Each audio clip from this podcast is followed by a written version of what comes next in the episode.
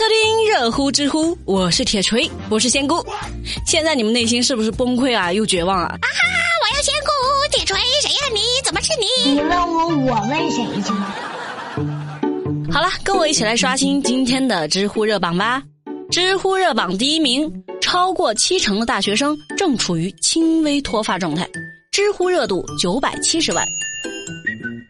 最近啊，有一项调查问卷显示说，百分之七十一的大学生处于轻微脱发状态，百分之十五的呢处于严重脱发，百分之十二表示自己都快秃了。那俗话怎么说来着？宿舍卫生好不好，看看头发扫没扫；专业学的好不好，看看头顶就知道，啊，对吧？不过现在的大学生一般不怎么学习。恭喜你答对了。他们有的凌晨两三点都还没睡啊，是在看书背单词吗？不可能！你不是在追剧打游戏，我铁锤就跟你姓，反正我也没有姓。王铁锤、李铁锤、大铁锤都还挺好听的，所以你们姓啥？留言告诉我，我看看谁的姓跟我的气质最搭。好了，说一点认真的话哈，你们这些学生妹能不熬夜就别熬夜，好好休息。你要是现在就把头发给掉光了，我跟你讲，等你工作以后是绝对再也养不回来的。我实习的这一段时间里，你知道我有多绝望吗？加班是小 case。最恐怖的是，有一次工作完，我准备回家，一看时间，早上五点。你知道我内心的绝望了吗？哦，不对哦，突然想起我这一期节目，老板肯定会听的。老板，我真的没有抱怨的意思。早晨起来，拥抱太阳，让身体充满满满的正能量。知乎热榜第二名，女性没有老公和孩子更快乐。知乎热度八百八十万。在英国伦敦有一个行为科学教授保罗·罗兰，啊，这个行为科学是什么呢？我也不知道，估计就是研究行为的吧。这个教授表示，女性不应该费心思结婚，因为未婚未育的女性最快乐。同时还说，男性应该结婚，因为婚姻能让他们冷静下来，从而获得利益。啊，这有点意思啊！你不让女性结婚，同时又鼓励男性结婚，你这是想干嘛嘛？好话都让你说了，那我们还能说啥？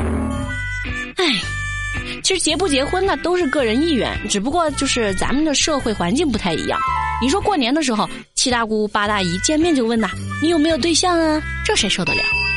说到这儿，我突然想起，我还在读大二的时候，我妈突然冲进来跟我说：“你大舅的儿子的表哥年纪跟你差不多大，家里开公司呢。”我说：“你至于吗？大哥的啊，不不，大舅的儿子的表哥都给我找来了。”我妈又说了，长得那是一表人才啊！照片呢？我看看。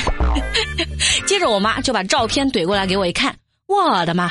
我我我不是嫌弃人家，但是你找个大啤酒肚来跟我说是一表人才，你信不信我？嗯，而且我才大二啊，我的美好人生才刚开始，好吗？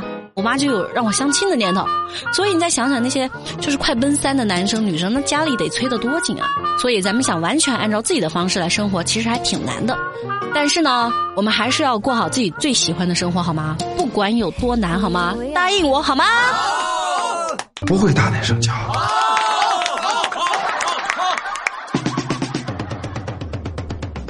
知乎热榜第三名，六十五岁大爷跪地求婚娶七十二岁大娘，知乎热度六百万。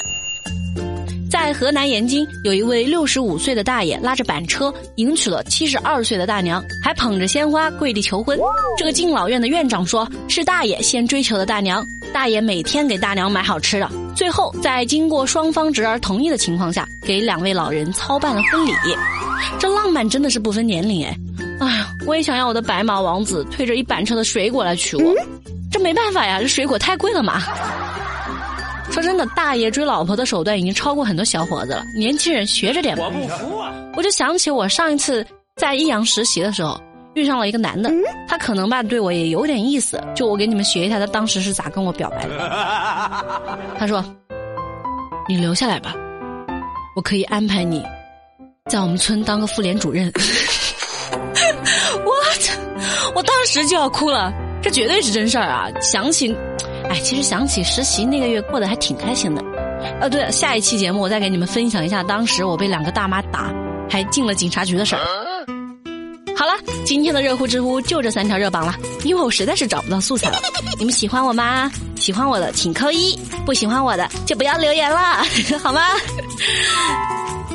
其实我知道大家都很想要仙姑回来，但是呢，仙姑姐姐她确实是有自己的规划，她要去外地学习很长一段时间。